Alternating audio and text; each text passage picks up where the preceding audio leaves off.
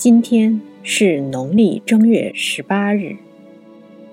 春天是一个思念的季节，而引发思念的，可能是一个场景，也可能是某种熟悉的味道，甚至是一声叫卖。我们一起来看一首史达祖的词。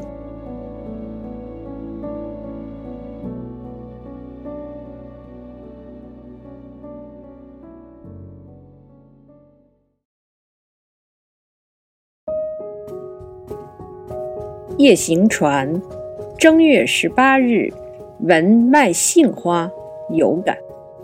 宋，史达祖。不减春山愁意态，过收灯，有些寒在。小雨空帘，无人深巷，已早杏花先卖。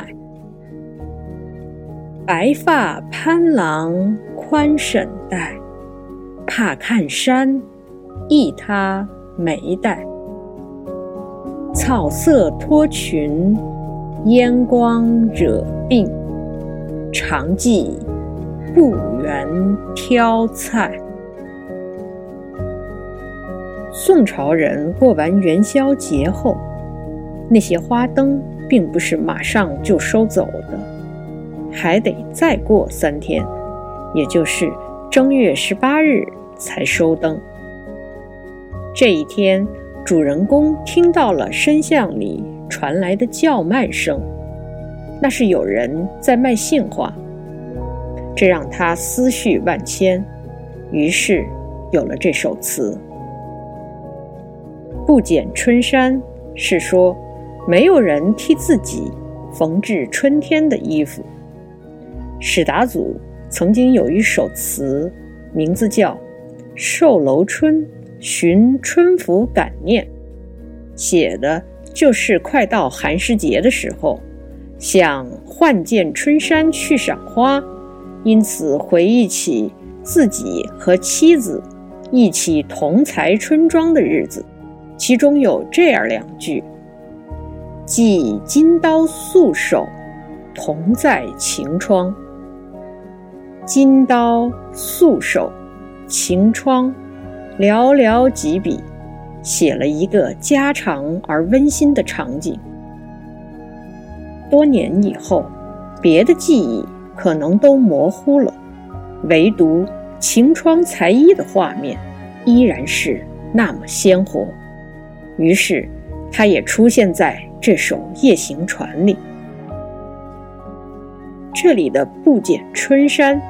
是在感慨，和自己同剪春衫的人已经不在了。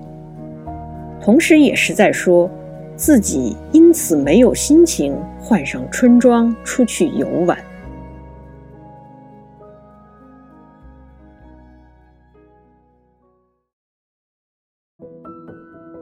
正月十八，虽然已经是春天了，但依然有些寒冷，所以是。有些寒在，偏巧这个时候还下起了雨。悠长的巷子里空无一人，真是一个寂寥的雨巷。早早的，已经有人在叫卖杏花。杏花春雨是一个南方特有的景象。初春时节，杏花在细雨中开放，柔和。而温婉，与之对应的壮美，当然就是铁马秋风了。雨中的叫卖声，就像一把钥匙，开启了人记忆的闸门。这就是词的下阙里的内容。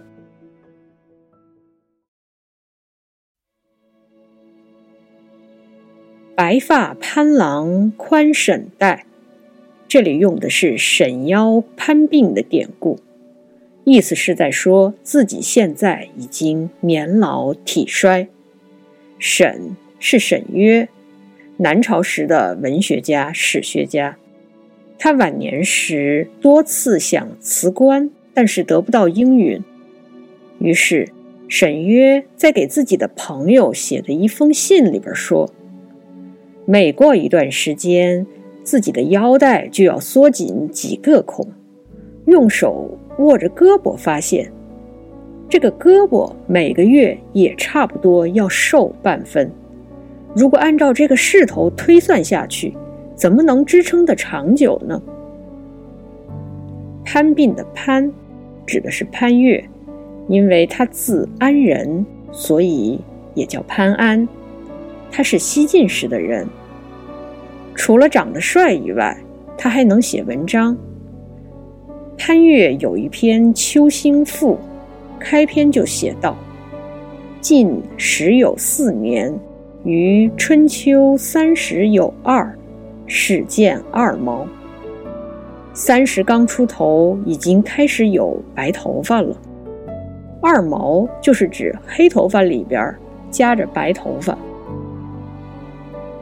史达祖用这个典故，想要说的是，此时主人公已经人到中年，那么他会面临什么样的人生境遇呢？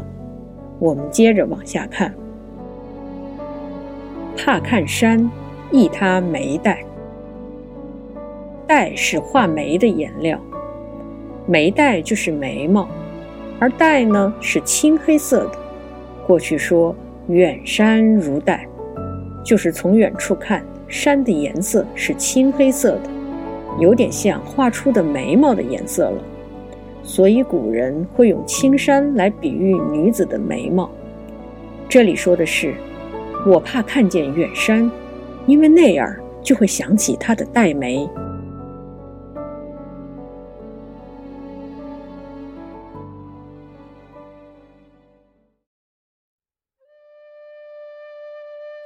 说是怕回忆，其实又经常想起那些曾经的美好。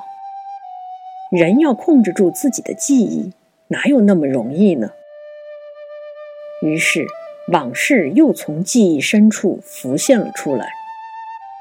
正月十八，再过半个月就到了二月初二，这一天是挑菜节，它是另一个欢乐的日子。到时候。大家会出城踏青，享受早春的美好时光。作者说，想起当年在老家和他一起过挑菜节的时候，她是那么的美，草色脱裙，烟光惹鬓。虽然也只是寥寥几笔，但依然描绘出了女子的美：青草、长裙、云鬓。还有烟霭，那是淡淡的早春的美，和前面说的“金刀素手，同在晴窗”一样，作者写的轻巧，留给我们很大的想象空间。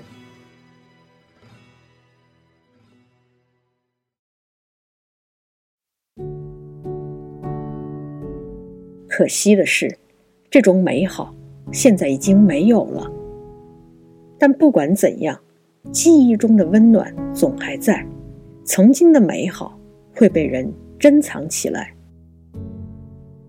可能到一定的年龄，人就不得不面对一些别离，有的别离是暂时的，而有的则是长久的。别离如果不可避免，那就只能回忆了。如果中年的奔忙又让一些记忆被迫尘封，那总有某一个契机会让记忆如潮水般涌来，就像今天这首词描写的情境。珍惜曾经的美好吧，那都是生命的过往。